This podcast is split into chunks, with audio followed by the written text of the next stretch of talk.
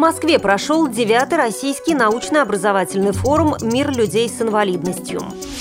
Участники и призеры Паралимпиад в Ванкувере и Лондоне просят возобновить строительство Центра олимпийской подготовки в Уфе. Завершился 12-й Всероссийский спортивный фестиваль детей-инвалидов по зрению. Парализованный и слепой ирландец тренируется, чтобы покорить Сибирь. Далее об этом подробнее в студии Наталья Гамаюнова. Здравствуйте. Здравствуйте.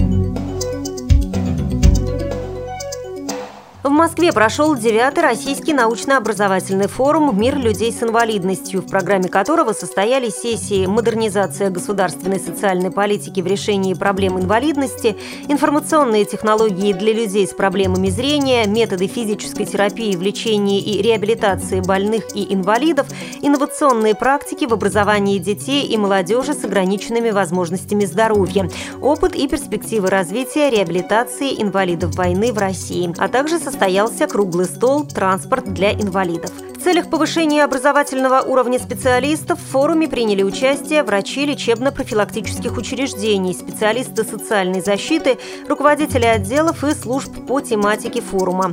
На форуме была организована ярмарка вакансий, специальные конкурсы, а также работали площадки настольных игр, спортивная и детская. Форум состоялся при поддержке государства, общественных организаций инвалидов и средств массовой информации.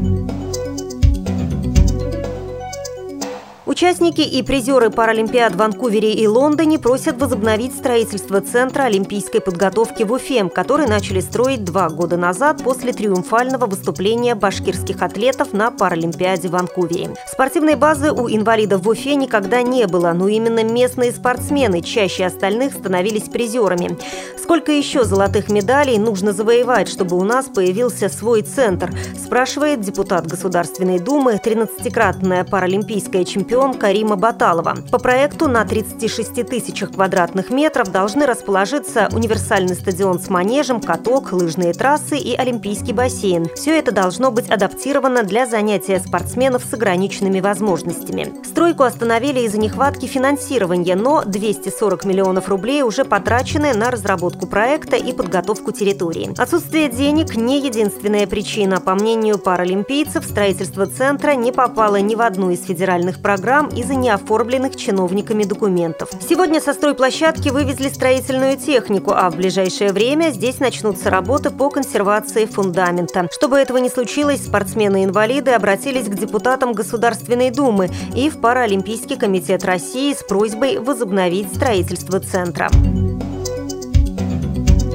В Москве прошел 12-й Всероссийский спортивный фестиваль детей-инвалидов по зрению, который стал одним из самых массовых спортивных мероприятий, ежегодно проводимых в России. Организаторами фестиваля стали Всероссийское общество слепых, Федерация спорта слепых при поддержке Министерства спорта России и при активном участии Детского социального фонда Республика Спорт, Фонда поддержки и развития физкультуры, спорта и здравоохранения Единства, Фонда спорта и достоинства Светланы Журовой и корпорации «Нестле». В фестивале приняли участие более 600 детей в возрасте от 7 до 17 лет. Это учащиеся из 44 школ-интернатов для слепых и слабовидящих детей от Грозного до Санкт-Петербурга, от Белгорода до Тюмени. В общекомандном зачете первое место заняла команда Санкт-Петербурга. Завершился 12-й Всероссийский спортивный фестиваль детей-инвалидов по зрению праздничным концертом.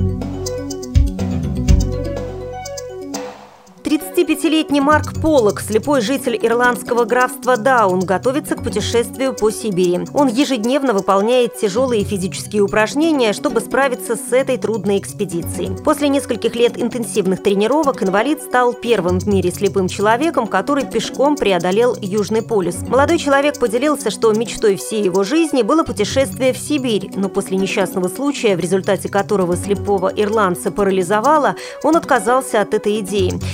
Вернуться к жизни ему помогла новость о том, что американские ученые создали бионический костюм, помогающий передвигаться парализованным людям. В настоящий момент Марк Полок вместе с врачами Дублинского медицинского института проходит подготовку к десятидневной экспедиции в Россию. Вы слушали информационный выпуск.